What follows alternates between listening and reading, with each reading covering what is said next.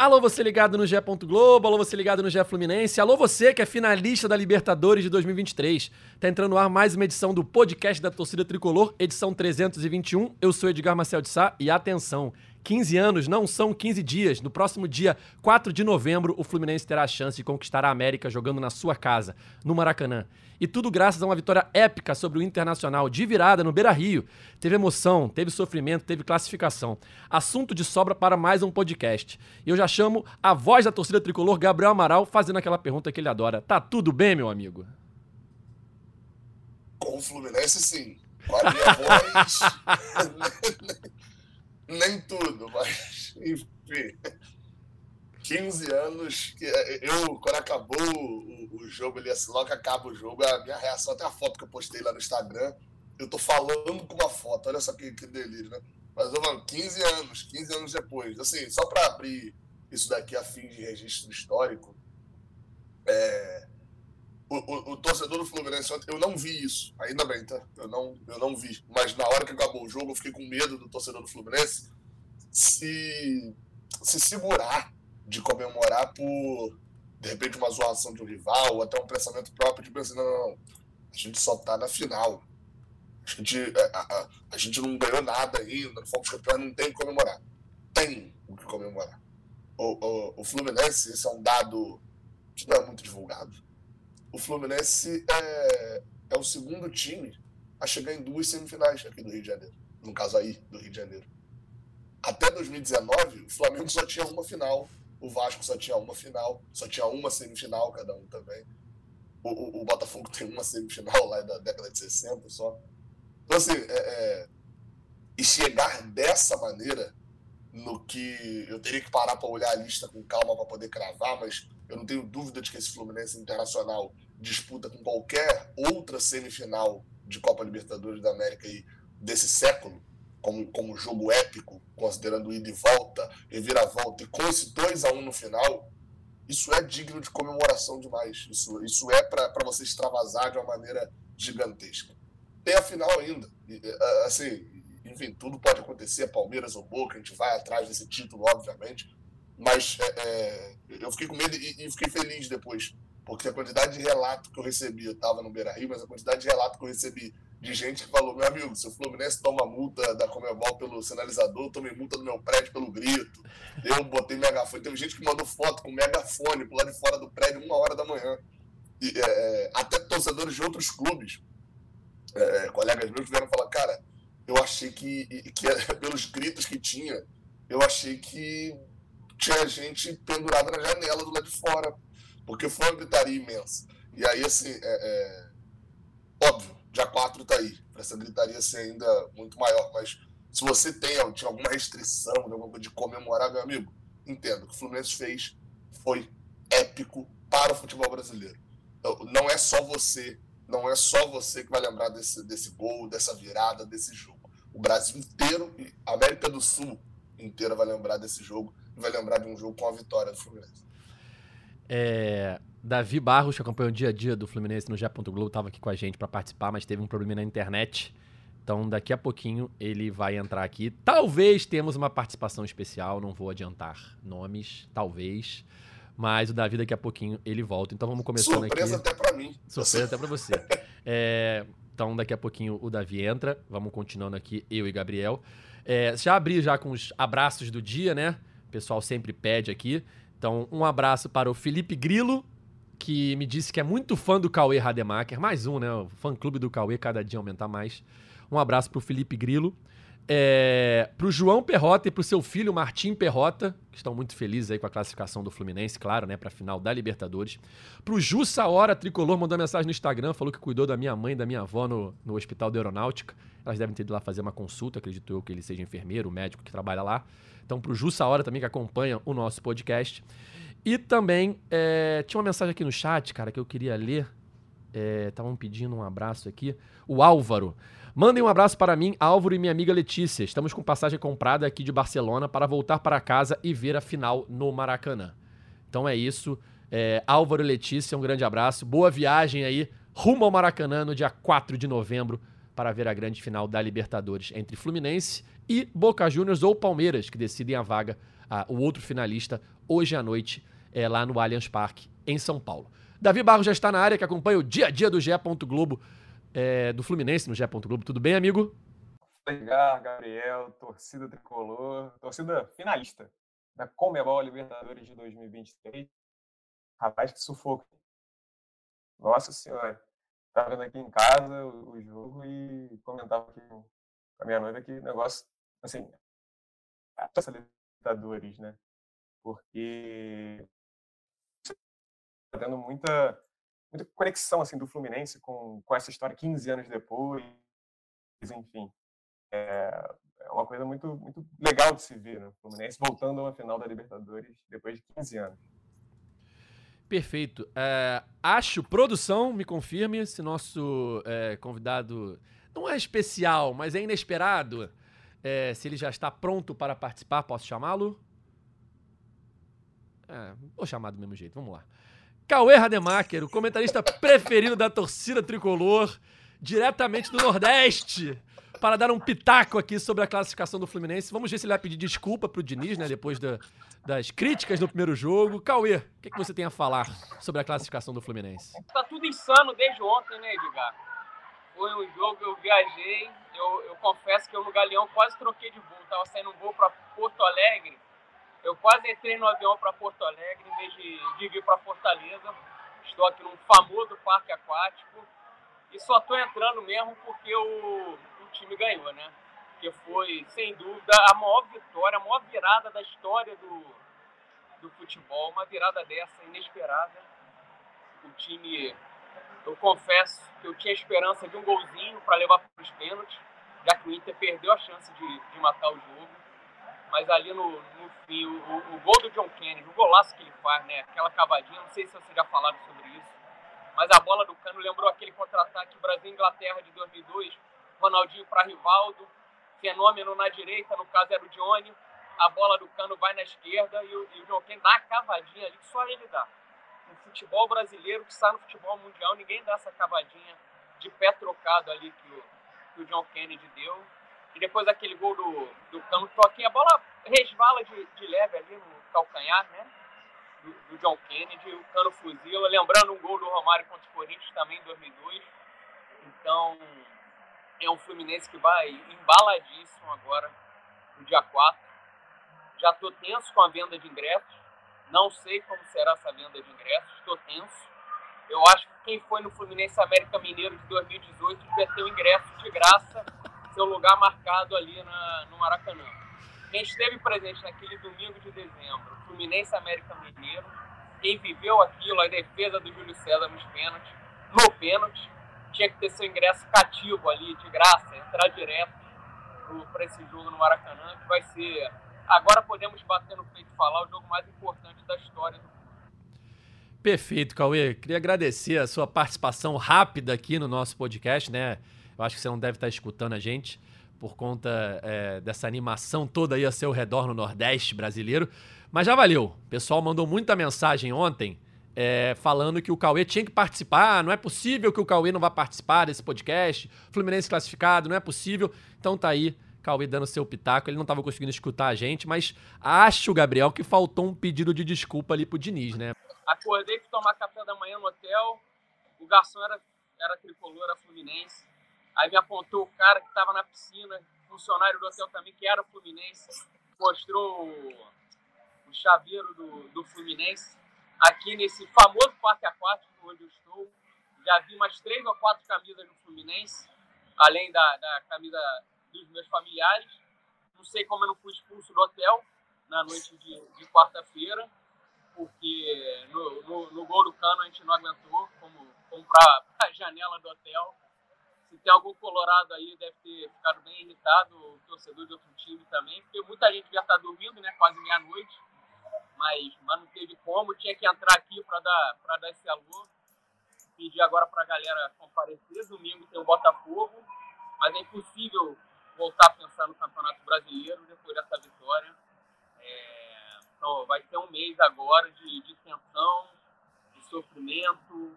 Eu tomei frontal ontem, tomei frontal hoje, tô, tô à base de, de remédio, mas, mas valeu a pena, né? A espera longa de 15 anos, tá faltando muito pouco agora. Passei só para dar um alô. É isso. Um abraço para vocês, saudações tricolores. Valeu, Cauê. Participação mais do que especial aqui, diretamente de um parque aquático no Nordeste brasileiro, mas dando seu pitaco aqui rápido, como eu vinha falando, muita gente mandou mensagem falando: pô, o Cauê tem que participar do podcast, não é possível. Depois de uma vitória dessa, ele não vai aparecer e tal, então tá aí. Pitaco rápido de Cauê Rademacher, o comentarista preferido da torcida tricolor. Um abraço aqui pro Caio de Queiroz aqui no chat. Falei dele no último podcast, encontrei com ele num samba, do nada. Ele me reconheceu, veio falar comigo, falou que adora o Cauê. Valeu, Caio. É, valeu pela audiência. Fala, Gabriel. Não, é, tem um detalhe assim que eu acho que é, é bom falar, porque é, é a, o Fluminense passou para a final naquele que ele conseguiu uma classificação. Quando, quando sai um empate lá no Rio, eu falei, cara, para o Fluminense classificar, vai ser uma classificação memorável, óbvio, né? Toda classificação para final é memorável, mas assim, vai ser um jogo memorável, porque o Fluminense ou vai ter que ganhar ou vai ter que passar nos pênaltis. E, pô, isso vai ser memorável. Só que o roteiro do jogo foi o que fez o, o, o jogo ficar absurdo.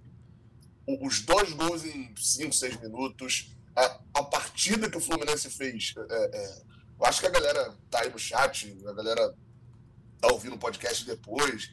Acho que todo mundo que viu o jogo vai concordar que é, é, a pessoa estava sentada, o, o, torcedor do, do Atlético Mineiro, ele estava sentado na frente da TV, doido para ir dormir, porque estava tarde. Falando, cara, vou só esperar sair o segundo gol do Internacional para eu poder ir dormir e saber que né, não perdi um jogo, um final épico. Só que veio, porque o, o Internacional era o, o, o, dominante. Era o Internacional o, time a, a, a, a, fazer o segundo gol. As chances do Ener Valência, é, é, tudo isso. Então, eu acho que a forma como foi o jogo fez a explosão da galera. O relato do Cauê é o relato que eu recebi de vários lugares do Rio de Janeiro. Ela recebi aqui de Porto Alegre, gente que estava aqui, que saiu correndo no meio da rua. Enfim, porque muita gente veio para cá sem ingresso. Então, assim, acho que o roteiro do jogo foi o que deixou ainda tudo mais, mais mágico, assim, também. Vamos falar sobre esse roteiro que não só desse jogo, né? O roteiro da, da semifinal, né? Porque o Inter teve momentos, assim, é, é, que ele podia é, adiantar a sua classificação ou confirmar a sua classificação. Se a gente lembrar que no Maracanã o Fluminense joga com 60 minutos com um jogador a menos, é, e mesmo assim, em, é, com um jogador a menos e perdendo o jogo por 2 a 1 um, consegue um empate que leva o jogo empatado para o Beira Rio. No Beira Rio, o Fluminense faz um primeiro tempo muito ruim. O Inter abre o placar num erro do Fábio, um erro raro do Fábio, né? Ele tropeça no Nino e o mercado abre o placar ali com 8 minutos do primeiro tempo. É, e um primeiro tempo completamente apático do Fluminense. O Fluminense não atacou o Inter no primeiro tempo. Eu lembro de um chute do cano de, de longe é, e aquele chute dele que estava impedido, que bate na trave e depois tem um rebote, enfim. É, foi basicamente isso que o Fluminense fez. Enquanto isso, o Inter roubava a bola logo na série de bola do Fluminense, pressionava e tal. É, além do gol, teve uma chance boa com o Maurício, um pouco depois do gol, mas ficou rondando a área do Fluminense muito, né? Levando muito perigo ali ao gol do Fábio.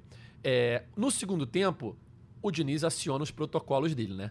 Já acionou o protocolo André na zaga, já assinou o protocolo John Kennedy. Então o Diniz muda o Fluminense e fica um jogo mais é, laicar, né? O Fluminense começa a atacar, começa a ter oportunidades. É, e o Inter tem chances para matar o jogo, né, Gabriel? O Inter tem chances claríssimas para matar o jogo com o Ener Valência de cabeça primeiro. É, tem aquela chance que ele chega na cara do gol e está para fora. Tem uma chance que o Nino faz uma recuperação espetacular. É, acho que é, se a gente não levar em conta quem decidiu o jogo, né, que foi John Kennedy Cano, o Nino foi o melhor jogador do Fluminense. Sim, ele jogou uma barbaridade ontem. É, e essa recuperação que ele faz em cima do Valência, que ele consegue travar o chute do Valência e facilitar a defesa do Fábio, é o principal lance dele. Sem falar que ele inicia a, a jogada do segundo gol, é, com um passe quebrando as linhas né, para o André. É, então o Inter teve na mão ali vários momentos a classificação e não conseguiu é, matar o Fluminense. E o Fluminense, na pouca chance que teve para matar o jogo, foi mortal, foi letal e conseguiu essa classificação, como você falou, épica para todos os tricolores, para quem estava em Porto Alegre, para quem espera há 15 anos por uma final de Libertadores mais uma vez, né? É, é você, você falou, acho que foi bem. No primeiro tempo eu não, não tiro nenhuma vírgula. É, e no segundo tempo, eu só coloco assim: o, o jogo ficou lá e cá, mas era o Fluminense tendo a bola e a, o posicionamento ofensivo e o Inter tendo chance.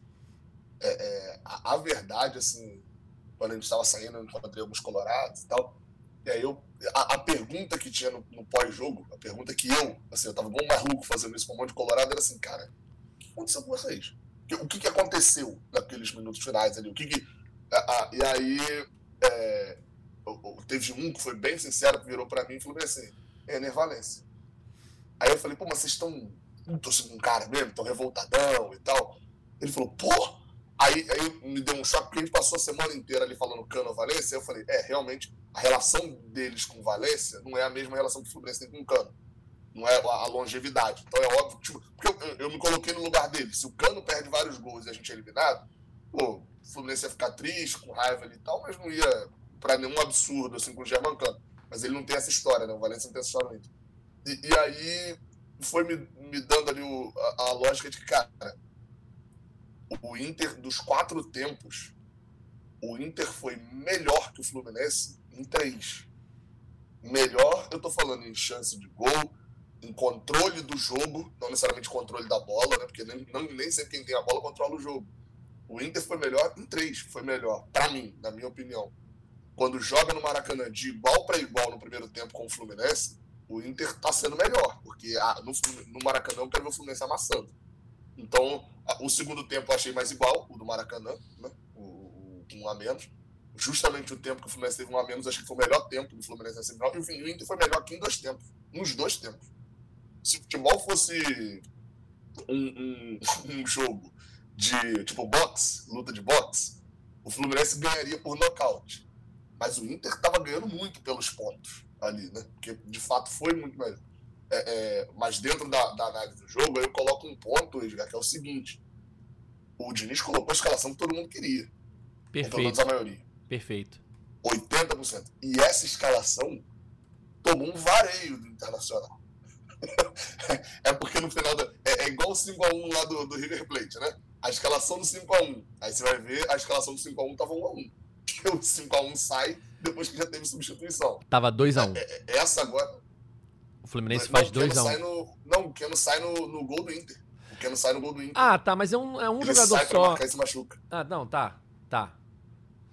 É, é, é ou então a escalação o, o que eu dizer, Carioca, o, o, o, o, que eu quis dizer é que 11 contra 11 estava 2x1. Eu sim, confundi sim, ali é, a, um, é outra forma a expulsão, né? É, o 11 contra 11 estava 2x1 pro Fluminense. É, mas a de ontem acho que vai ficar mais, mais gravado isso ainda a, a, escalação que todo mundo queria e tal. E obviamente podia ter dado certo também, né? Mas assim, a escalação que todo mundo queria era, foi a escalação que tomou um vareio do Inter e podia ter sido eliminado. Aí, óbvio, os gols acontecem no segundo tempo, as chances do Ener Valencia já com outra formação e tal. É, é, é, enfim, é, o futebol é um, é um, negócio muito maluco né, dentro disso, pra gente, que a gente achar que tem coisa muito óbvia e que se você fizer, você vai ganhar.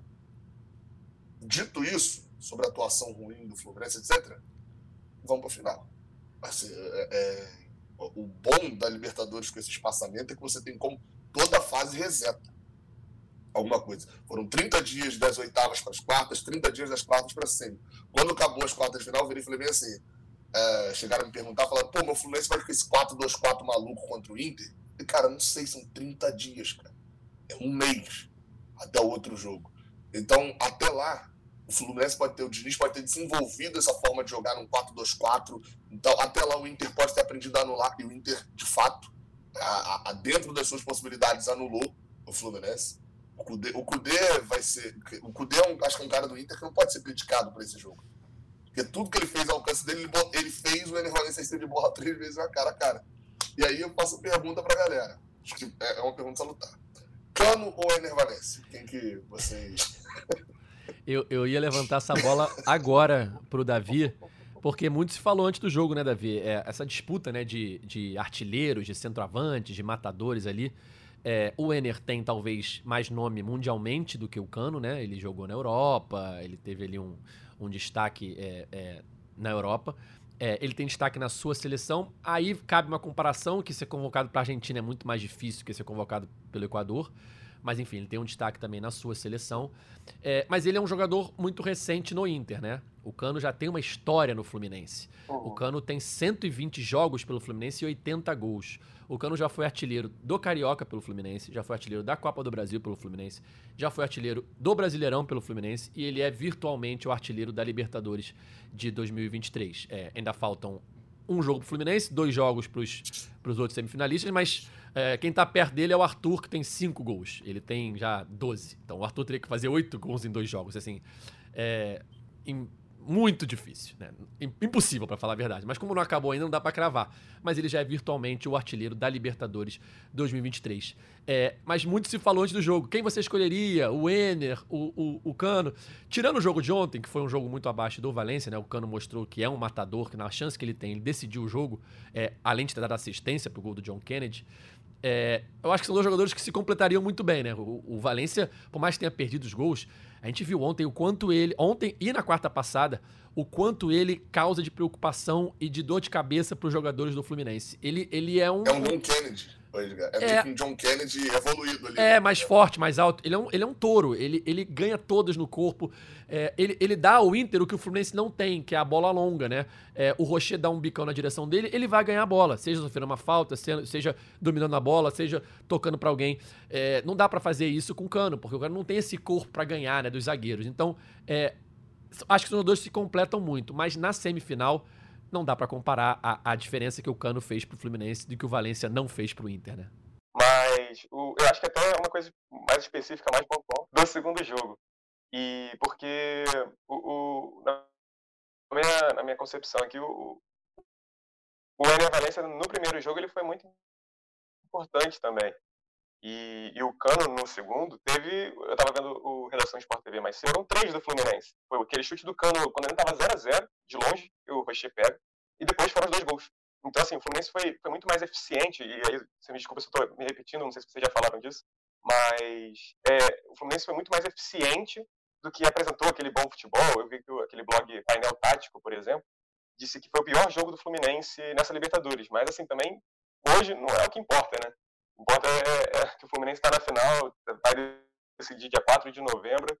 É uma contagem regressiva dos 30 dias, mas focando na sua pergunta, Edgar, é, de Cano ou Valência, falando dessa, dessa relação entre os dois, é uma questão muito, é, eu acho até, de certa forma, pontual ali, que, que o, o Cano foi melhor do que o, ou foi mais efetivo do que o Valência pelo menos nesse segundo jogo da semifinal. E, e é isso, da, da, história que o Gabriel falava, né? O Gabriel falava que ele tinha a história de. O Cano tem a história que o Ener Valencia ainda não construiu, não conseguiu construir, não teve tempo para isso no Internacional. E, eu diria até, o Davi, que depois dessa semifinal, vou ser determinista aqui, mas não vai construir. depois do que foi essa semifinal, o, o Cano não chega e, e, tem a decepção antes. Né? O Cano chega decidindo Carioca, e o cara decidiu uma eliminação que estava na mão do Internacional. O, o gol de cabeça, visto. Ah, o gol de cabeça, né? Não aconteceu o gol de cabeça. O não gol de cabeça. Mas assim, é, eu tava narrando o jogo na hora. É, eu vou até caçar depois esse, esse trecho. Eu chego e falo, o cruzamento é Valência, gol. Meu Deus, para fora. Eu tô um susto na hora, porque era aquele gol que não tem como perder. O cara tá na pequena área, ele, se, se ele tirar da onde está o goleiro, o goleiro não pega mais. Foi um, aquele foi um absurdo enfim, tem os outros também. É, é, só para acrescentar um ponto do, do, que o Davi falou, é, do, do Germancano, né? É, é, muito decisivo, cara. Parece que o Germancano, se você virar para ele e falar assim, ó, oh, Germancano, essa aqui são as últimas três partidas de um campeonato. Pô, vai lembrar a reta final do campeonato carioca dele de 2022, que ele não é artilheiro. Ele não foi artilheiro do 22. Mas a reta final dele, a reta final dele do carioca de 23 a reta final do Brasileirão dele, se ele não me engano, ele faz sete gols em seis jogos. Uma coisa meio absurda, assim. É, é, e agora da Libertadores. O, o Germancano, a galera tem noção, assim. Quantas Libertadores o Fred jogou pelo Fluminense jogou bem? O Germancano tá jogando a sua primeira e meia, né? Porque jogou só. Jogou quatro jogos só na, na Libertadores do ano passado.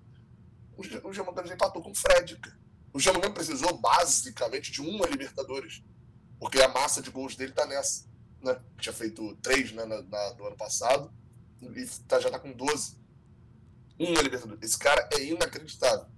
é inacreditável mesmo assim. E é engraçado, a imprensa gaúcha aqui que eu tava trocando ideia, e torcedores também que ficam ali, seguranças e tal, do, do, do Beira Rio, e, todo mundo virar e falar assim: esse cara é inacreditável. É, é, é, tem alguma coisa nele ali e tal. É, porque, como tá fora da bolha deles, né? E foi, acho que isso que grande coisa que motivou essa discussão Valência, Cano, Valência, Cano. É, é, de fato, é uma coisa que a gente já vê no Rio de Janeiro. Talvez, acho que esse grande brilho desde a final do Carioca de 2022. E os caras conheceram. E, enfim, cada vez mais a América do Sul está conhecendo isso também. E é legal você falar isso, Gabriel, porque o Cano, quando sai do Vasco, é, uma das críticas era a questão de não ser decisivo, né? De pipocar em momentos é, importantes, né? Ele não teve finais para disputar pelo Vasco, mas na Série B ali ele teve. Na Série A ele teve um pênalti decisivo, na Série B também teve pênalti decisivo que ele perdeu. E aí ele, ele chega ao Fluminense com, essa, com esse momento, né? De é, questionado pelos torcedores do seu ex-clube sobre não ser decisivo. E foi o que você falou. É, Carioca 2022, ele faz o gol que classifica o Fluminense para a final e na final ele faz três gols, né? Dois no primeiro jogo e um no segundo. É, esse ano, na, na, na, final do Carioca, ele faz mais dois gols. É, agora, ele nas quartas de final da Libertadores, ele faz três gols. Um no Maracanã e dois é, fora de casa contra o Olímpia. Agora contra o Inter, dois no Maracanã, um fora de casa. Ou seja, é, pelo Fluminense, ele tá se mostrando muito decisivo, né? E se a gente for pegar os, três, os 12 gols dele na Libertadores, ele fez bem distribuído, né? Três gols contra o River, na fase de grupos, em dois Foi jogos. três em cada time. Isso. É. Foi três, três, em cada time, três gols... mas não fez contra a Strongest. Isso. Três gols contra o Sport Cristal, ele só não marca contra o Strongest, que o Fluminense só faz um gol no Strongest, que é do Nino, no Maracanã. É, Argentinos Júnior ele não faz, ele não marca, é, quem decide ali é o Samuel Xavier. Contra o Olímpia ele faz três, contra o, contra o Inter ele faz mais três. Então é um cara que, pelo Fluminense, ele já se provou ser muito decisivo, né? Palmeiras e Boca que se virem para fazer quatro gols no final, meu amigo. o ponto que você falou, você falou um detalhe importante, diga aqui, é, é a falta de conclusão da, da parada, né? O Germancano não é decisivo. Não, gente, o Germancano não sabe bater pênalti. O Germancano perdeu pênalti nas duas finais de Carioca. É porque isso passa, né? Que o Fluminense foi campeão, mas ele perde pênalti na outra quando tá um a um, quando tá um a um, é, o que o isso, Santos defende. Isso, isso. E ele perde pênalti de novo. Não, acho que lá atrás. Não, é isso, é isso mesmo. É o, o Santos. E, e, ele perde pênalti de novo nessa. Acho, acho, que é, acho que é o Hugo, não é o Hugo? É, então eu tava na dúvida se era o Hugo. Acho que o Hugo pega o outro e o Santos pega o desse ano. Eu acho que é isso. Isso. Aí, é, é, assim, ele perdeu pênalti. Se o Fluminense não fosse campeão, iam virar e falar assim, aí, ó, pipoqueiro de novo. Não, ele não sabe bater pênalti. É, é esse o detalhe, não sabe bater pênalti. É, é, mas, é, ah, não, mas ele já fez gol de pênalti. Claro, pô. Pênalti é 90 a 10 pro batedor. Pô. Se ele não fizesse nenhum, aí, pô, ele não sabe chutar. Mas é, é isso, a falta de avaliação. É, só mandar mais um abraço aqui que estava no chat, um pedido do Felipe Biancardi, que sempre acompanha aqui o nosso podcast. Um abraço pro Dimitri, de 5 anos, filho do Felipe. É Felipe que é grande fã de Cauê Rademacher. Então, um abraço aí pro Dimitri, que está acompanhando o nosso podcast agora. Cinco aninhos e feliz aí com a classificação do Fluminense para a final da Libertadores. É, eu acho, Davi, também o que, o que fez diferença nessa, nessa semifinal, é, entre os dois times, se a gente for falar, é muita coragem do Diniz, né? O Diniz é, foi muito criticado aqui por Cauê Rademacher no último podcast. É, mas o Diniz é um cara que a gente não pode falar que ele não tem coragem de jogar, né? E eu acho que faltou coragem ao Inter em certos momentos. Faltou coragem ao Inter quando tinha um jogador a mais no Maracanã de ir para cima com tudo para tentar antecipar a classificação. Faltou coragem, mais coragem ao Inter no segundo tempo ontem, é, de tentar também. Claro que eles tentaram matar e tiveram chance para isso. Mas o, o Fluminense, cara, é, se a gente for pensar que o Fluminense teve 60 minutos com um jogador a menos no Maracanã e conseguiu um empate. Então, ou seja, o Fluminense foi para cima. E se você pegar uh, os números do jogo, os números gerais do jogo, você olhando os números sem saber que teve uma expulsão, você nunca diz que um time jogou com 60 minutos com a menos. É muito equilibrado, assim, o número de chutes, a gol, de finalizações. Claro que o Inter tem um pouco mais, mas é, é muito equilibrado para quem teve 60 minutos, um homem a menos. É, e ontem, se a gente for ver a escalação do Fluminense é, na hora do primeiro gol e na hora do segundo gol, é, a gente vê como o Diniz teve coragem de ir pra cima, né? Ele tirou, é, o Felipe Melo e bota o André na zaga, ele bota o John Kennedy. Então, o Fluminense estava alinhado em campo ontem no Beira-Rio, no momento do gol de empate, com Fábio, Lima na lateral direita, é, Nino, André na zaga e Marcelo, Martinelli, Arias e Keno, Johnny, John Kennedy e Cano. O Fluminense tinha cinco atacantes, né? Se a gente considerar o Arias um atacante. É, cinco atacantes em campo, é, buscando a classificação, buscando o gol de empate que levaria para os pênaltis. E a única coisa que muda no time depois do gol de empate é que ele recompõe um pouco mais a defesa, né? Para botar o André novamente como volante, bota o Marlon é, no lugar do Keno. E aí fica Fábio, Lima, Nino, Marlon e Marcelo, André Martinelli Arias, Johnny, John Kennedy Cano. Mas ainda assim, é, é um time muito pra frente, é um time com a cara do Diniz. Podia dar errado? Podia dar errado, óbvio. Mas o Diniz não tem coragem de tentar, né?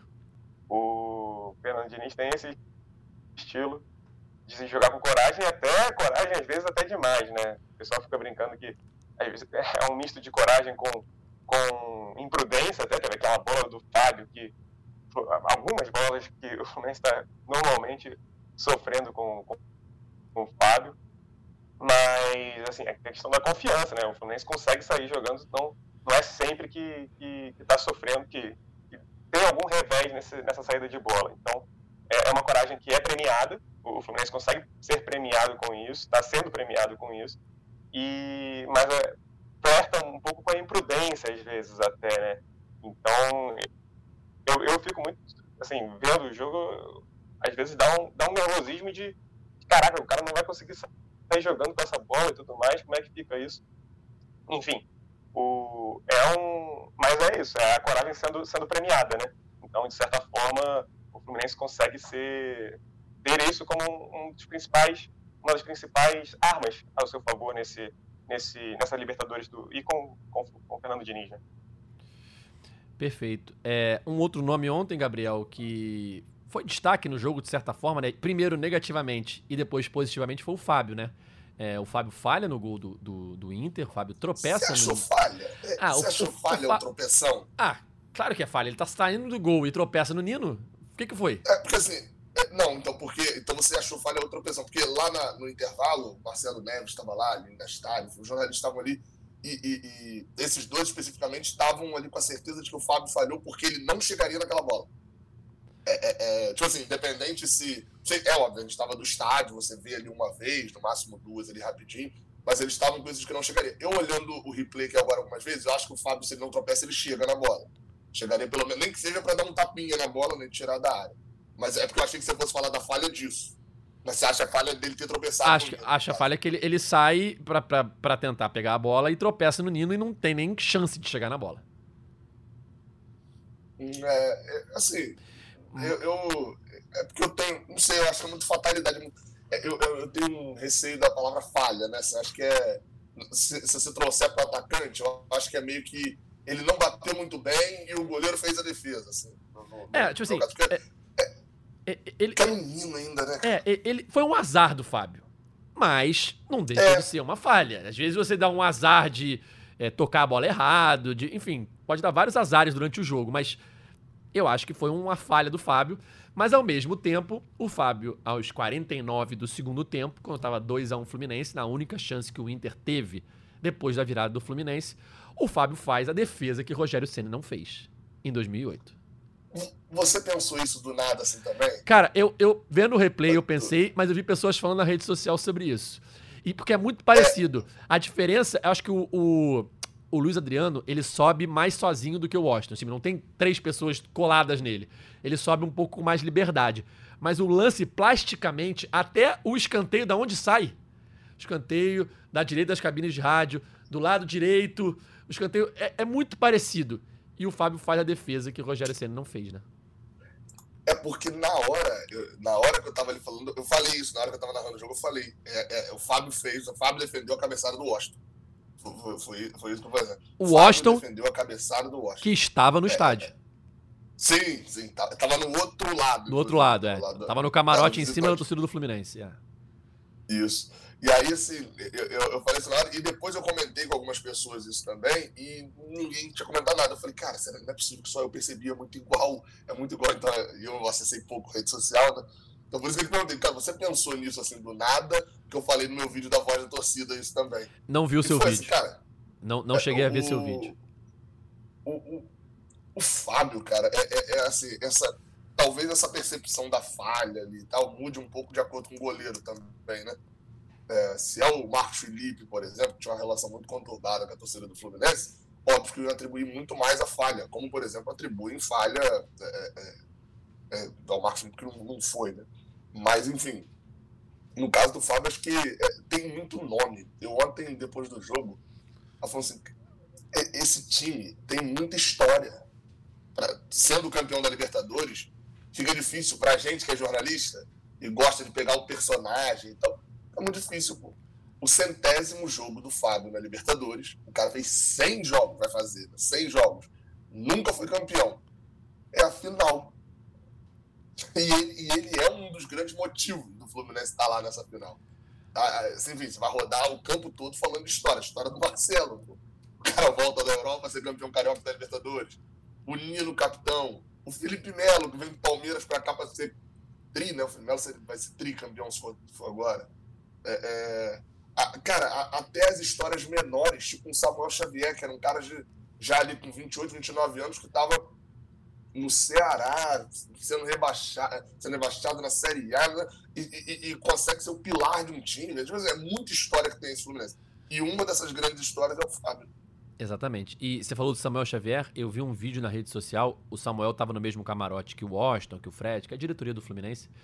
O Samuel, no apito final, ele estava aos prantos. Ele estava muito emocionado, muito emocionado. É, e você imagina o que passou na cabeça dele, né? O cara ser expulso é, aos 40 do primeiro tempo no Maracanã, é, é ser, de certa forma, a, um dos responsáveis pelo resultado ali que não foi o que a torcida esperava, uma vitória e tal. O cara, o quanto ele ficou se cobrando é, de é, se for eliminado a culpa é minha. E aí ele, é, tá, eu, ele tá no Beira Rio, o Fluminense sai atrás do placar e vira daquela forma em seis minutos quando acabou o jogo, o Samuel tava aos prantos no camarote. Eu acho que se acaba 1x0, né? tipo, não sai os gols do Fluminense e acaba o jogo ali daquela forma, a eliminação ia recair, acho que muito forte sobre três culpados ali. Porque iam ser os três que iam se sentir ele mais culpados. É o Samuel Xavier, é o Diniz e, e o Fábio por esse lance. De, porque, porque, acho que nem o Fábio considerou falha também, não. Acho que ele considerou mais esse azar, fatalidade. Mas acho que da torcida e acabar recaindo meio que isso, assim, principalmente Diniz e Samuel Xavier. É, só que o Fábio pode não ter sido falha. Que o Fábio já tem uma história gigantesca no futebol e no Fluminense. O Diniz, no final das contas, o time que ele botou em campo, ele botou em campo o time que a torcida queria.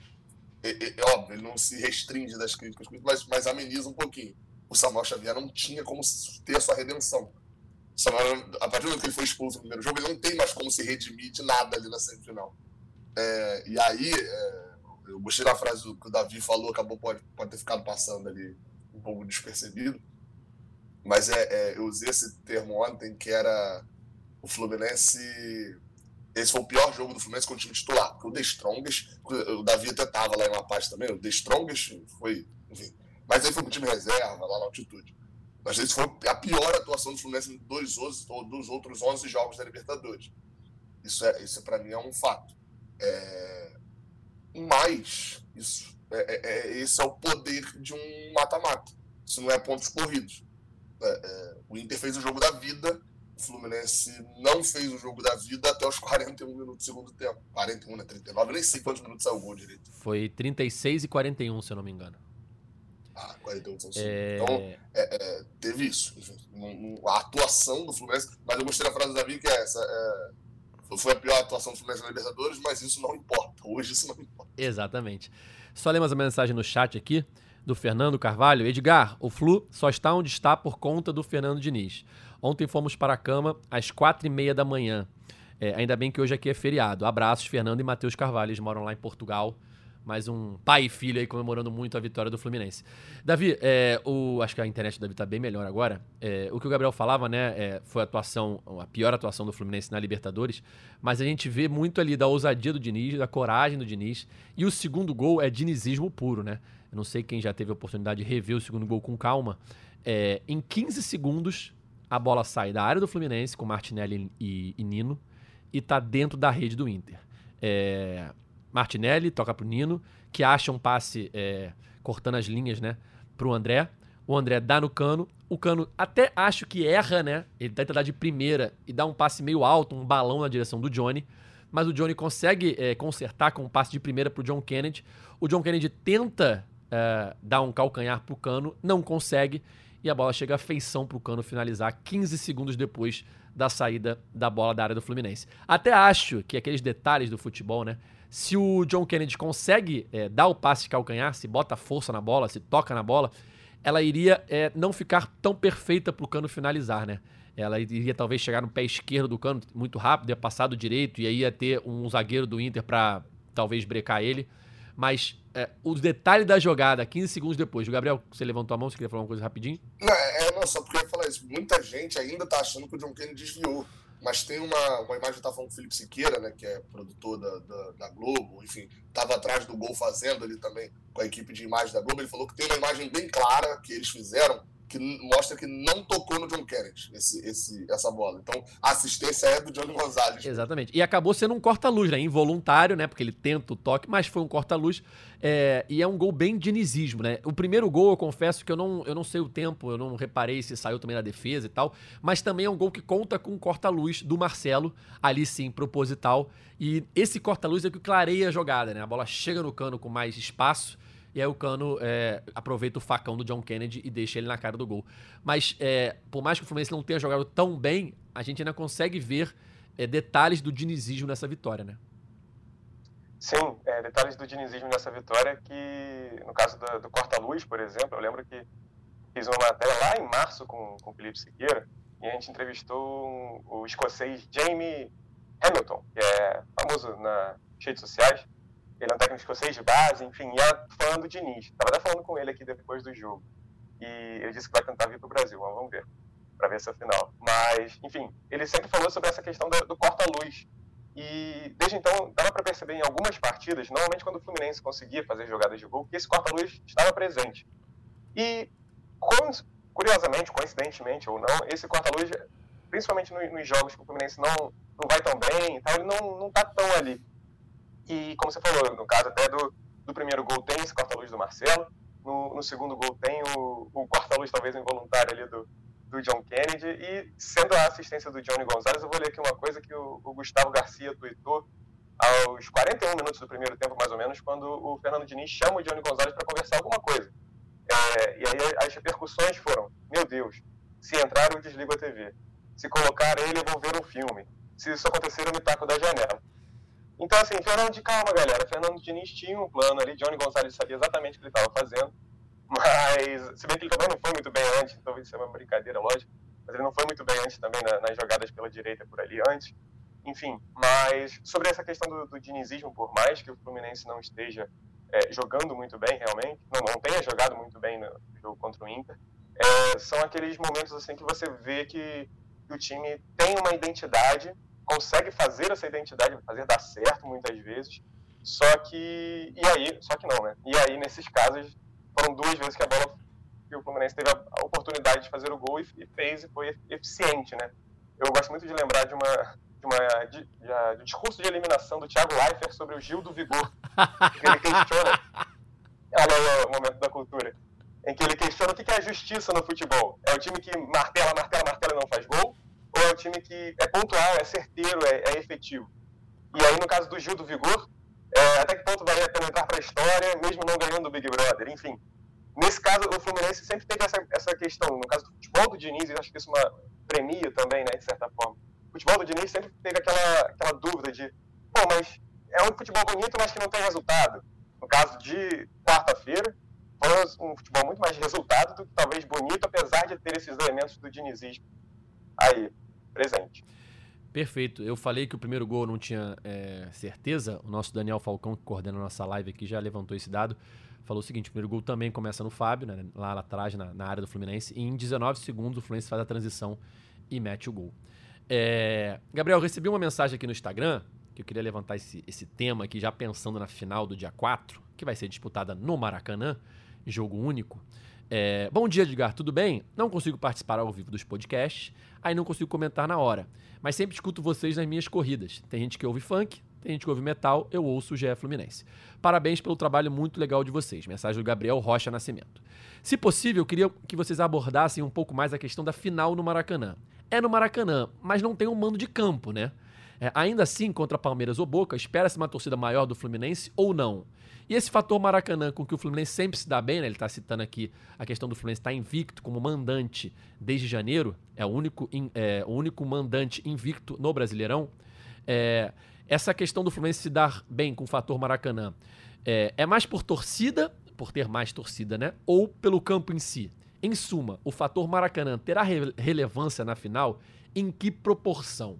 Levanta essa bola aí para a nossa voz da torcida tricolor, Gabriel Amaral. E só explicando rapidamente, é, os setores centrais que já foram vendidos, né, antes mesmo dos finalistas, são setores que podem ser compostos por qualquer torcedor.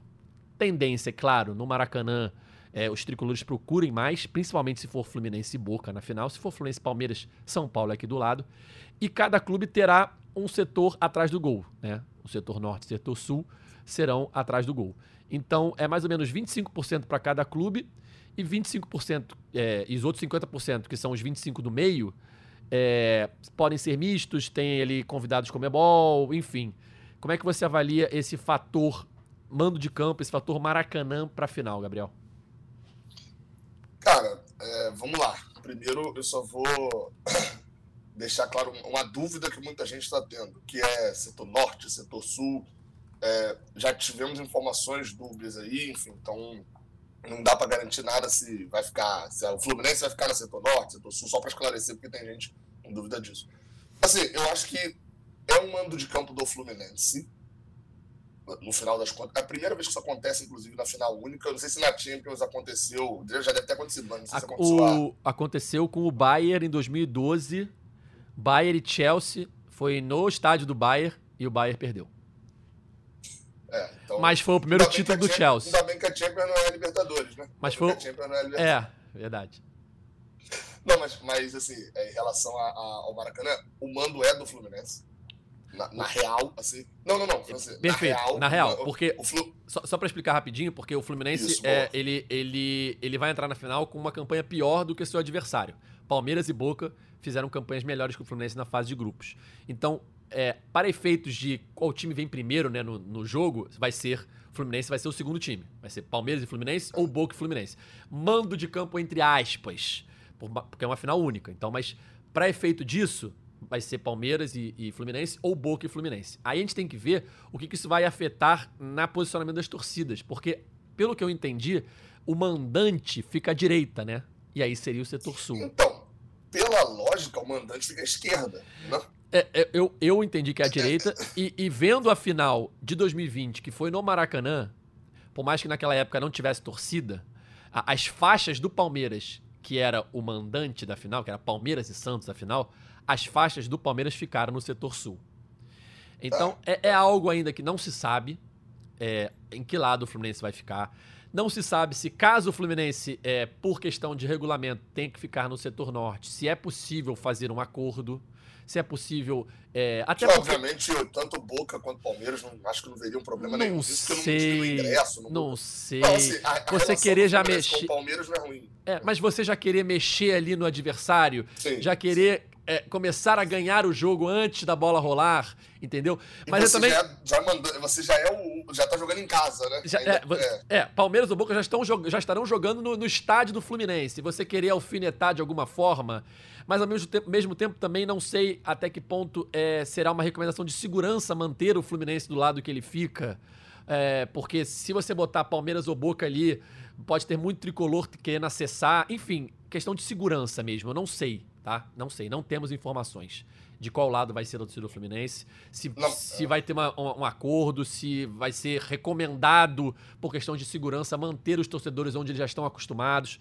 Não se sabe, tá? Só para passar essa informação é para quem está preocupado com isso.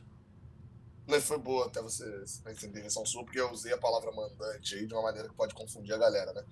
É, o que eu posso, a melhor forma de eu dizer é, um fato é, que o Gabriel aí perguntou, né? O Fluminense vai jogar em casa. É um fato. O Fluminense vai jogar em casa, é, é, é, é mando é, neutro para os outros e, e, e, jogo em casa o Fluminense. Mas óbvio que se o Fluminense hoje tem 100% de domínio no Maracanã, o Fluminense vai ter 70% da, vantagem. A organização do jogo não é do Fluminense. A, a, a, a, torcida, obviamente, vai ter 20 e poucos mil no mínimo lá, seja do Palmeiras. E seja Palmeiras ou Boca, vai esgotar a carga deles, tá, galera? Isso é bom deixar claro. Boca, a gente viu que foi a Copa do Mundo, a loucura que foi a galera do River Plate vindo pra cá. A galera a Argentina vai botar 45 pessoas dentro de uma Kombi e vai chegar no Rio de Janeiro de alguma forma para estar nesse jogo. Então, e o Palmeiras, obviamente, os caras estão do lado ali, é, é obviamente que também de botaria. Então, vai ser um jogo. Ele perguntou sobre quantidade, se tem alguma interferência. Eu acho que pode ter, principalmente é, na, nos setores do meio. Só que assim, os setores do meio de campo foram vendidos para colorados, tricolores, é, é, chineses né, do Boca Juniors e alviverdes do Palmeiras. Os colorados que compraram aquele ingresso não tem nenhum menor clima para ir ver esse jogo, né?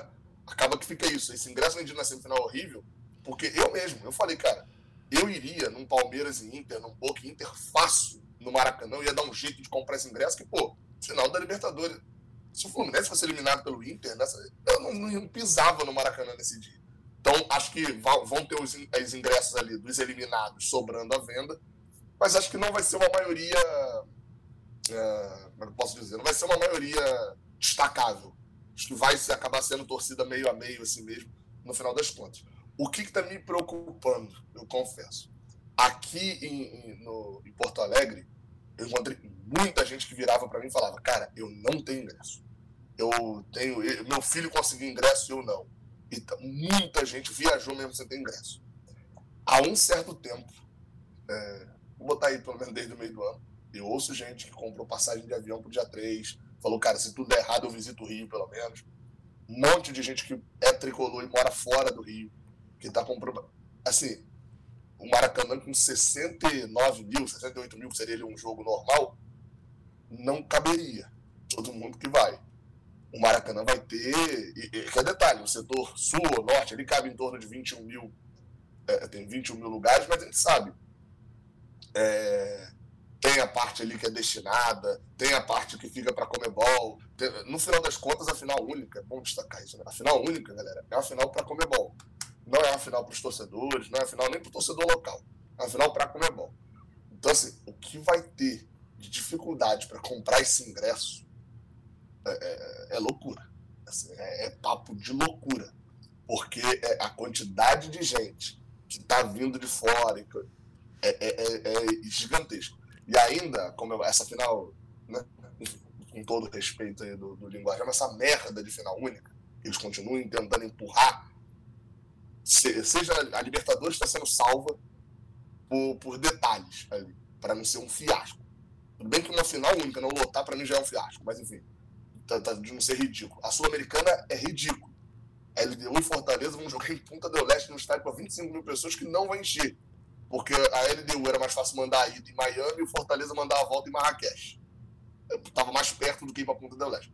A final única é uma bosta. Era hora agora de ter 69 mil, 70 mil no Maracanã e ter 40 e poucos mil no Allianz Parque, ter quase 50 mil na Bomboneira. Era hora de ter isso.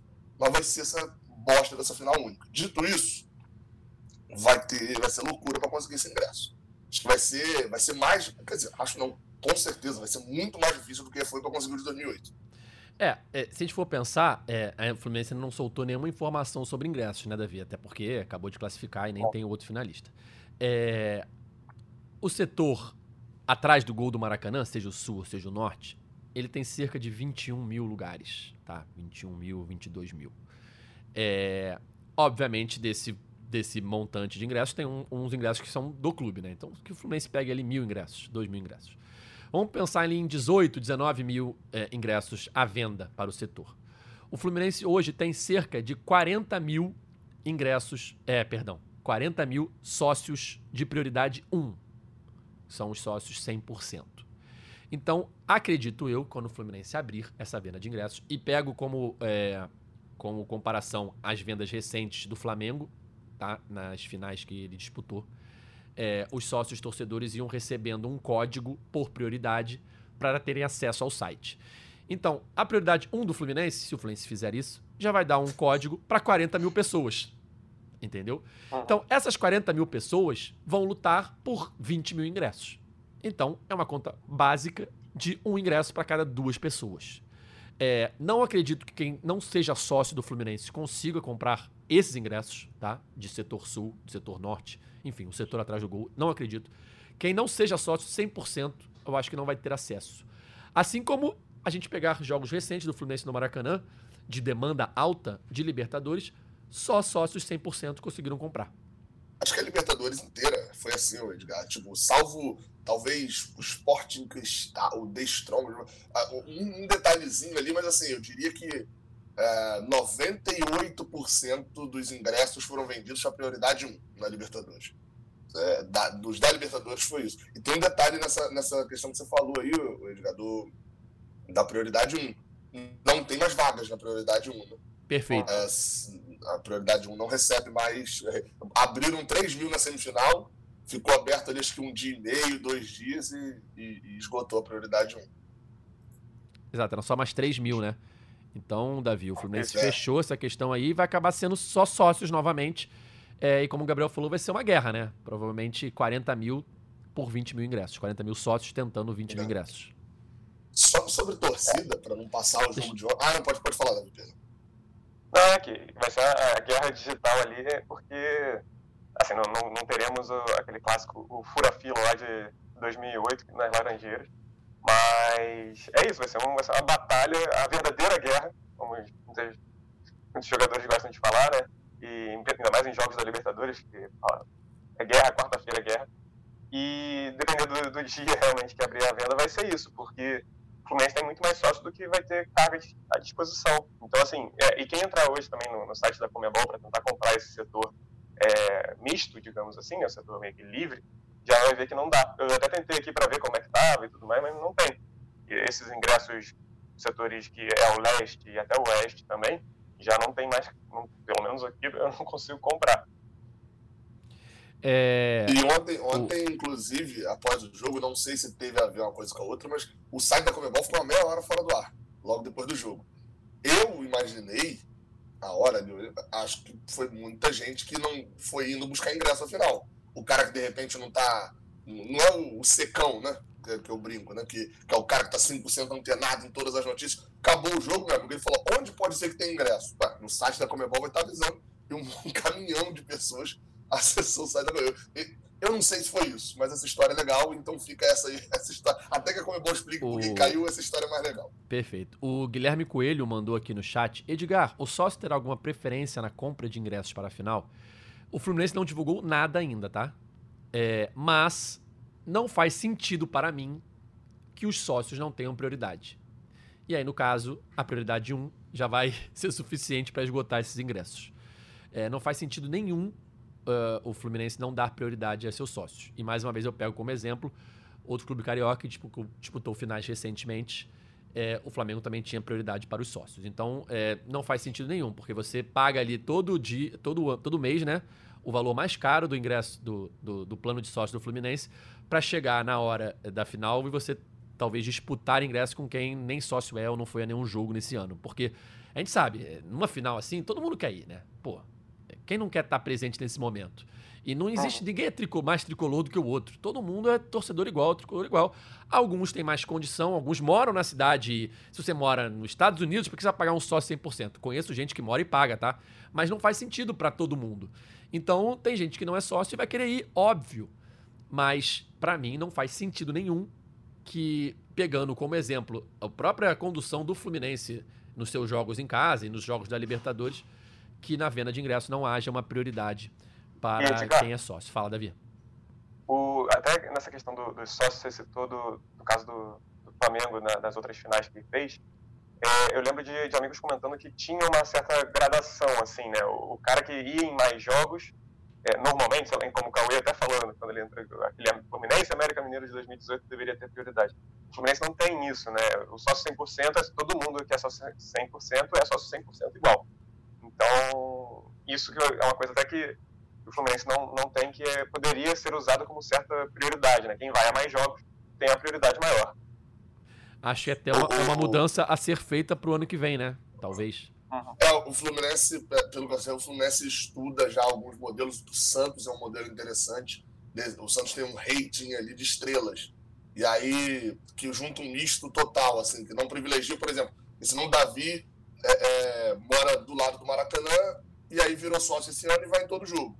Aí, por exemplo, se privilegiar só quantidade de idas ao jogo, o Davi vai se dar muito melhor do que o, Edgar, que mora em Vitória e paga o sócio há 10 anos, quase não consegue no jogo, mas, pô, no jogo que tem, o cara sempre contribuiu sem exercer. Então, assim, tem esse privilégio. O do Santos tem isso de, se você mora a X quilômetros de distância, você sobe uma estrela. Se você vai a tantos jogos no ano, você sobe mais uma estrela. Enfim, tem esse mix ali de. E aí o cara que de repente mora longe, mas vai direto, acaba tendo um benefício maior e tal, pela dedicação.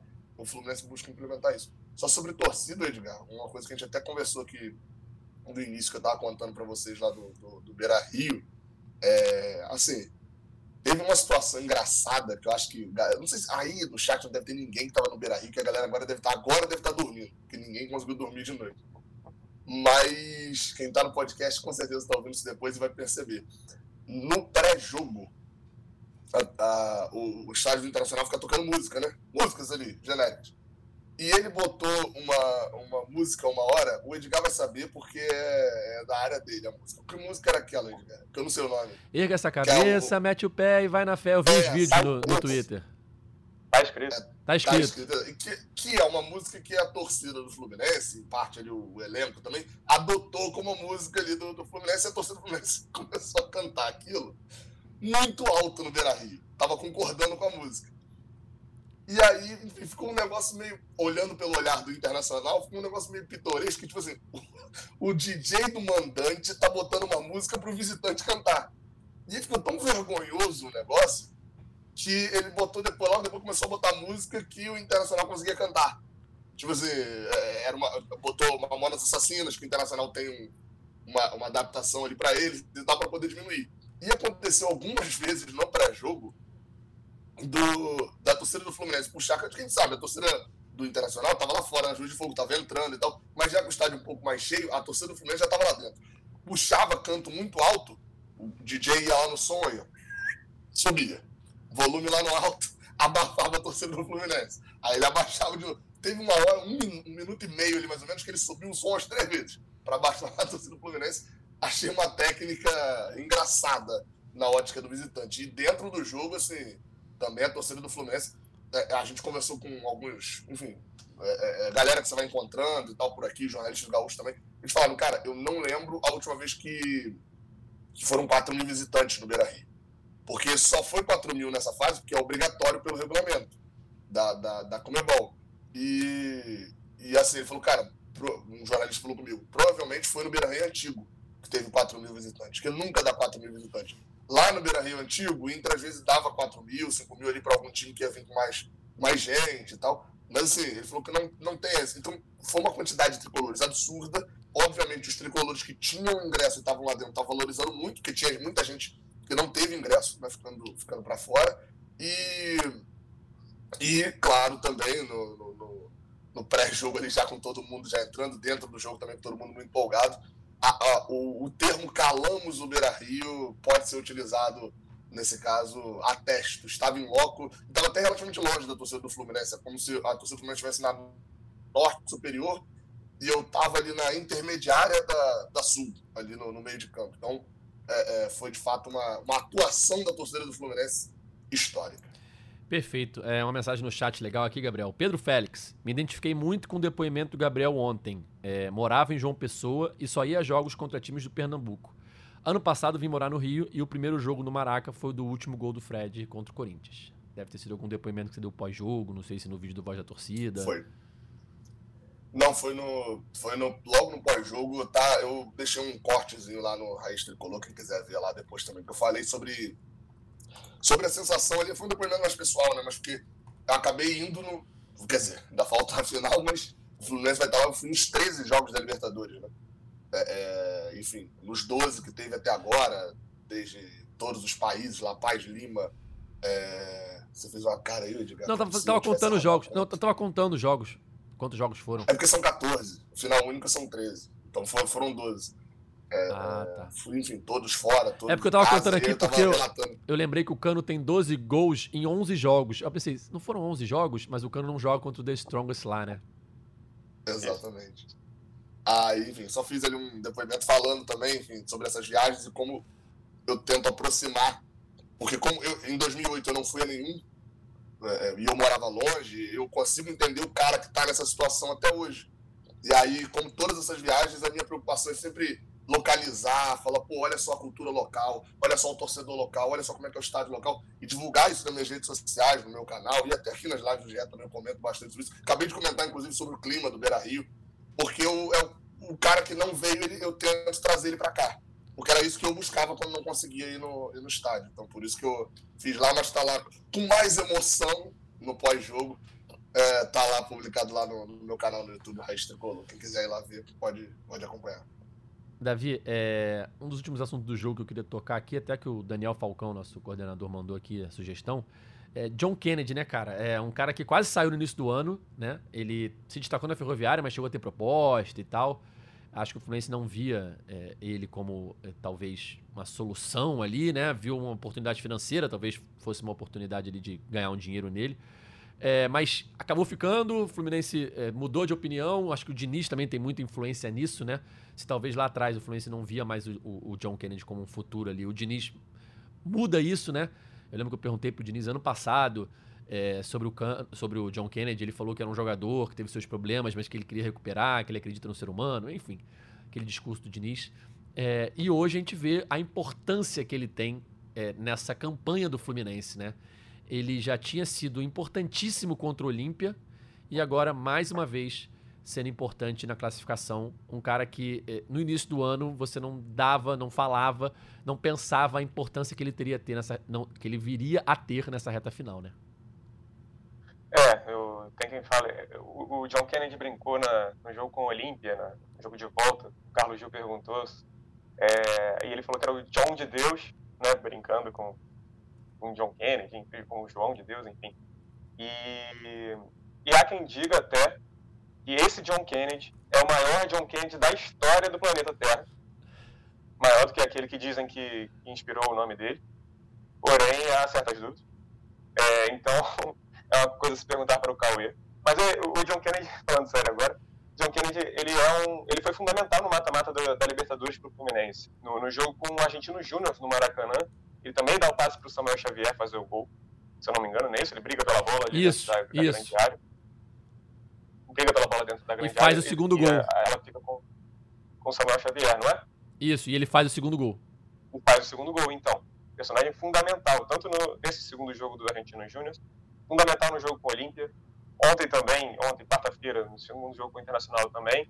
Então, assim, é, é um jogador que, por mais que, que ele, ele em campo tendo só André e Ganso no meio de campo seja uma coisa talvez um pouco ofensiva até demais para algumas pessoas, alô Cauê, e, e, talvez ele seja um pouco, é, dê um pouco de dificuldade no, no Fluminense para essa recomposição, é um cara que pede passagem desde que voltou o Fluminense e, em especial desde que é, desde o início do Brasileirão, né, que foi realmente ele, ele chegou a ser relacionado para as finais do Carioca, mas acho que ele não chega a entrar, né, apesar a torcida até pede a, a entrada dele. Mas. E é isso, dessa, dessa nova fase da vida dele, né? Ele, ele disse também, até falou numa uma live, se eu não me engano, numa rede social, que, que ele estava regenerado, né? Então, é, uma outra é uma história. E é isso, cara. O, o, Fluminense é a principal história. E o Gabriel estava falando, numa das vezes que, que, a internet minha foi e voltou, o Gabriel estava falando sobre o Fábio, sobre o, o Cano, o Marcelo, enfim. E o John Kennedy tem uma grande história dessa Libertadores também, né? É, é um, o, o que a galera de, de série, de, de, filme fala, que é o arco do personagem, né? Então, assim, é, o arco do personagem do John Kennedy, do Fábio, do Marcelo, do Fluminense, 15 anos depois da final do Maracanã, enfim, é, é, é a maior, é, são as principais histórias dessa Libertadores, né? Exato. E saberemos o final dessa história no dia 4 de novembro, no Maracanã, a grande final da Libertadores. Gabriel Amaral, para a gente encaminhar o fim do nosso podcast, você tem cabeça para pensar no Botafogo, adversário do próximo domingo, às 4 horas, jogo, no né? Maracanã? Cara, eu não sei se é pior ou melhor o fato de ser um clássico assim e o Botafogo, que se o Fluminense ganhar pode ferrar a vida do Botafogo. Assim. Porque, vamos lá, eu tenho colegas botafoguenses que eu tô realmente preocupado com eles, porque se o Fluminense for campeão da Libertadores, a vida do cara acaba, pô.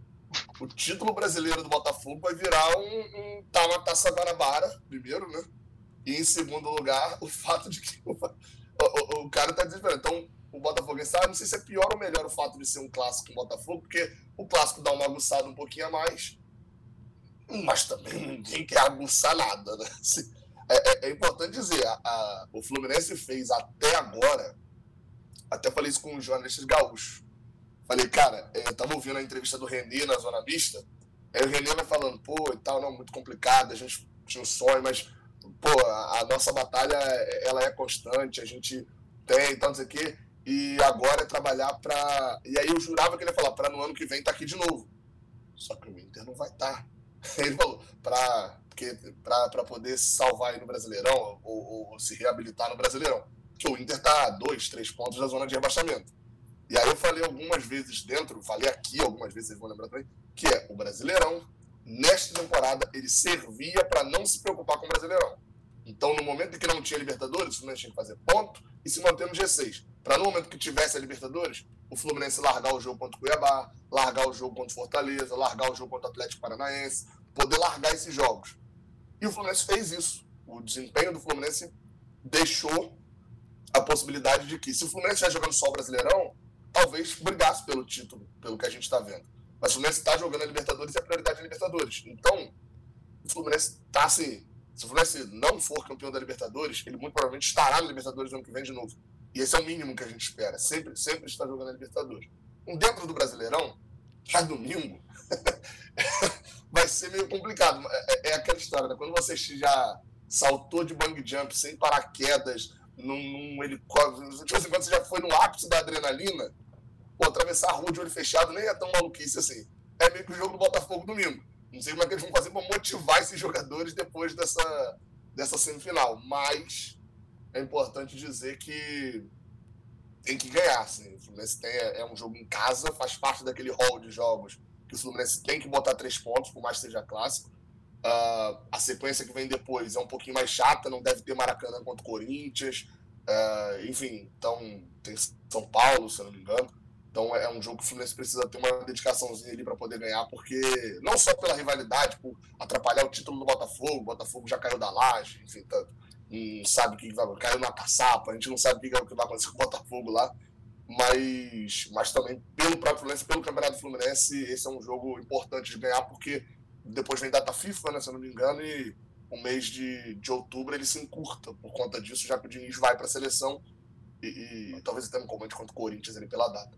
Então é, é, é importante o Fluminense ganhar esse jogo para ter a tranquilidade, como eu falei, de depois poder largar dois jogos ali por conta da final da Libertadores. E só falando para galera, provavelmente para quem está se organizando para ir em jogo de Brasileirão e tal, segura de não comprar passagem, seja para fora ou para vir para o Rio para ver o jogo. Que provavelmente o calendário do Fluminense vai ter que ter uma mudançazinha ali. Talvez seja uma mudança só do jogo contra o São Paulo, porque o Fluminense tem jogo marcado para o dia 4 de novembro. Então, muito provavelmente, a gente vai ver ali o Fluminense numa semana jogando aquele famoso sábado, terça, sexta, segunda, enfim, jogando aquela sequência de três jogos numa semana. Então, só o, alerta aí pra galera também. Perfeito. E Davi, eu tava olhando aqui, é, até a mensagem no chat aqui do Ruben Kiko, só tem setor, acho que é oeste, pro jogo contra o Botafogo, né? Depois da vitória de ontem, deu um boom aí nas vendas, né? É, melhorou um pouquinho. Já, já, o setor sul estava esgotado, agora leste inferior, leste superior também já esgotou. É, olha aí, ó. O Ruben Kiko. No site de vendas para o jogo domingo só tem setor oeste. O resto Mas abriu já norte? vendeu. Ah, abriu a norte. Ah, não, não. Só abriu o norte do Botafogo. É, tem Maracanã mais também. Então tem Oeste Inferior e Maracanã mais. Acabei de abrir o site aqui. É... Foi o Flamengo e Botafogo, Edgar, que o Flamengo e Botafogo acho que não. A, a, o BEP não deixou o Flamengo abrir o setor sul, é. né? só deixou o visitante não deixou abrir. É, provavelmente o Fluminense não vai poder abrir o norte por questões de segurança. Então, a, a, as áreas que o Fluminense pode vender só resta é, Oeste e Maracanã mais. Acredito que será esgotado, né, Davi? Até o dia do jogo, até o próximo sábado. Fluminense e Botafogo no Maracanã. Não, a tendência é essa. O jogo é, é, é, sábado ou é domingo? Domingo, perdão, falei é besteira. É domingo, 4 horas na Globo. Famoso Isso. jogo da Globo, 4 né? Falei besteira, domingo, 4 Isso, horas. Exato. Então, assim, é, agora. É, é a missão. O Fluminense começa agora uma contagem regressiva, né? São 30 dias aí até o 4 de novembro. Mas é isso que o Gabriel falou e eu acho que é, é, um, é um ponto muito interessante de, de, se lembrar, que é para o Fluminense se preocupar com o Brasileirão para não precisar se preocupar com o Brasileirão. concordo muito com isso, porque é a vaga que o Fluminense tem mais a. O Fluminense está a 90 minutos de conseguir uma classificação para a Libertadores do ano que vem e para o Mundial de Clubes. Então, de certa forma, é, são 90 minutos ali que valem o ano e o ano seguinte do Fluminense também. Mas também é, é isso de, de precisar ter essa preocupação para também ficar ali né, bem posicionado, enfim. E até no caso do Fluminense, assim, pensando no jogo, no clássico, né? Eu não, não vejo isso aí, é muito mais, é, é, como é que eu posso falar? Muito mais interpretação do que de fato informação, pelo menos por enquanto. Eu não vejo o Fluminense indo com força máxima, todos os jogadores à disposição contra o, contra o Botafogo, mas Samuel Xavier eu diria que é titular. Cara, eu diria que o Fluminense vai com força máxima, tá? Porque tem a parada FIFA, data FIFA e tal, então eu não, eu não lembro se tem alguém suspenso. Não lembro de cabeça, acho que não. Cara, a gente, a gente aqui tá Olha só. muito também, tipo assim. Não, não, falando sério, falando sério ideia, agora. Porque eu sei, eu sei os pendurados da Libertadores, não sei se Falando sério agora. É difícil. Martinelli tá suspenso? Ah, é verdade, pela expulsão. Tá, pela expulsão. Mas é difícil ter. É improvável, né? Não, não vai ter ninguém suspenso por cartão amarelo, pelo menos não dos importantes titulares, porque o Fluminense foi com o time reserva. Estavam contra o jogo do Cuiabá. É. é. é. suspensão. Uma, o Martinelli, até para esclarecer também para a galera, o Martinelli, ele tava com dois amarelos, ele tava pendurado, ele tomou o amarelo contra o Cuiabá, ele já estaria suspenso, só que ele é expulso, e ele é expulso com o segundo amarelo. Então o que, que acontece? Ele tá suspenso contra o Botafogo, e, volta pendurado. pendurado pro jogo seguinte. Volta é. pendurado. Ah, perfeito. É... É, só, só um detalhezinho sobre o jogo do, contra o Inter, que eu, na hora que você falou isso aí, eu lembrei. Destaque-se o Guga, hein? Bem lembrado. O Guga. Uhum. É, é, o Guga entrou, até a galera tá falando a segunda, mas na verdade é a terceira furada do ano que o Guga entra. Ele, ele jogou a final contra o Flamengo, do nada depois da expulsão do Samuel chegar no primeiro jogo. Jogou esse jogo contra o Inter e ele joga uma das primeiras partidas dele no Fluminense, é ele de lateral esquerdo contra o Vasco. Ele entra para poder marcar o Gabriel Peck, começa ali, é uma das primeiras partidas dele ali no, pelo Fluminense. E nas, nos três jogos, jogos grandes, foi bem. Aqui no Beira ele foi, talvez tenha sido um dos poucos jogadores do Fluminense que a gente não tem um ar para poder falar. Foi bem, marcou bem. O Wanderson teve dificuldade para jogar em cima dele, cobrindo bem marcação, bem num contra um. É, é, Assim, talvez esse tenha sido aquele jogo que precisava para poder falar, pô, é bom ter um cara desse no elenco. É, é, útil. Não tem um problema de você ter um Guga no banco. É, é solução, não é problema. Perfeito. O Guga, mais uma vez, entrou numa roubada, num jogo grande e não comprometeu, foi bem e ajudou o Fluminense nessa classificação. Bom, galera, é isso. Vamos chegando ao fim aqui. Mais de uma hora e vinte desse podcast aqui do finalista da Libertadores chegando ao fim de mais uma edição do podcast GE Fluminense.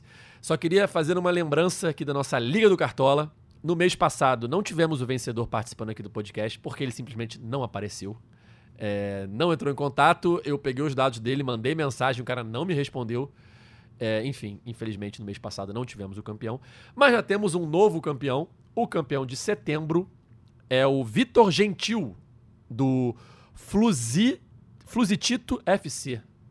Então, Vitor Gentil, por favor, se você acompanha nosso podcast, apareça, mande mensagem no WhatsApp, no Instagram, no Twitter, onde você quiser, sinal de fumaça, apareça e compareça ao nosso podcast. Senão, vou ter que te procurar para te convidar. Valeu? Então é isso. Vitor Gentil, o campeão de setembro da nossa Liga do Cartola do podcast GE Fluminense. Então é isso, galera. Gabriel, muito obrigado pela participação. Boa viagem de volta ao Rio de Janeiro só volta amanhã? Porque eu comprei a passagem. O... Ainda não. O... eu tava no... O orçamento da raiz tricolor LTDA tá sobrando, né? Tá passando a semana então, inteira em Porto Alegre. Foi pelo desespero, porque é para comprar a passagem mais barata. Eu comprei, comprei a passagem no segundo gol do Fluminense contra o Olímpia.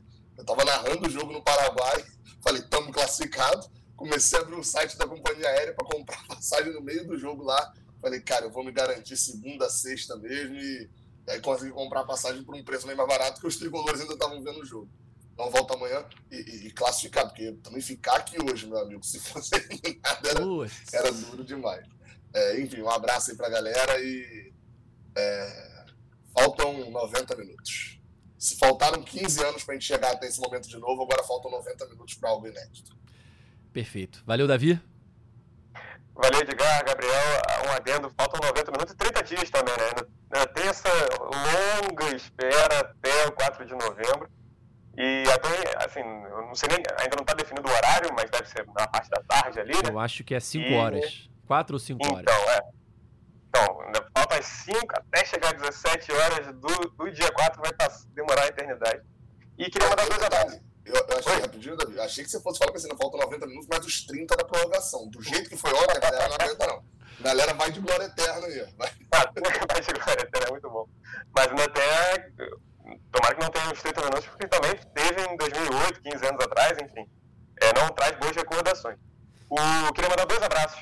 Um pro, pro Lucas Fusão, que tava com, encontrei com ele no evento do Washington, que botou o pé na calçada da fama e como não participei do outro podcast, fica aqui o um abraço para ele. E um abraço para um grande amigo meu de infância que faz aniversário hoje, chorou copiosamente com a classificação, é o Matheus Pereira, que estava até em dúvida, ele mora em Natal, ele estava em dúvida se ele vinha para o Rio de Janeiro, eu não entendi muito bem essa dúvida dele ainda não. Fica aqui a cobrança para ele vir ao Rio de Janeiro, porque com ingresso sem ingresso dá teu jeito, e é isso, né? Eu gostaria da cobrança de vocês também, porque né? Fazer uma pressão não, no rapaz. Não existe dúvida, tem que vir. Dá um jeito, arruma ingresso, fica na porta, dá um jeito. Nem seja pra comemorar depois. Exato. Enfim, vai ter, vão ter pelo menos uns 10 maracanãs no Rio de Janeiro. Um vai estar tá passando, um vai estar tá tendo o jogo, mas os outros vão estar tá todos maracanãs no Rio de Janeiro. É isso, galera. Fim de mais uma edição do nosso podcast é Fluminense, edição especial hoje aqui, mais do que especial, edição do finalista da Libertadores 2023. Então, no dia 4 de novembro, teremos aí um jogão é, envolvendo o Fluminense. Não sabemos o adversário ainda, já que Boca e Palmeiras se enfrentam nesta quinta-feira à noite. Estamos gravando agora, quinta-feira, é 1h55. Então, hoje à noite, é, o Fluminense vai conhecer o seu adversário no próximo dia 4 de novembro, no Maracanã, é, em busca da primeira Libertadores do Tricolor.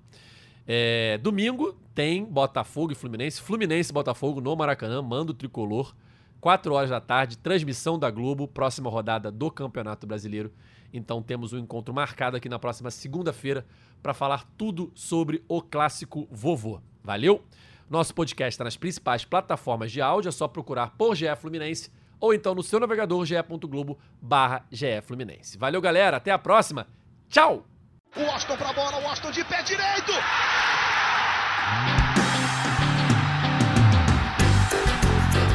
Sabe de quem? Flusão, do tricolor das Laranjeiras. É o GE Fluminense.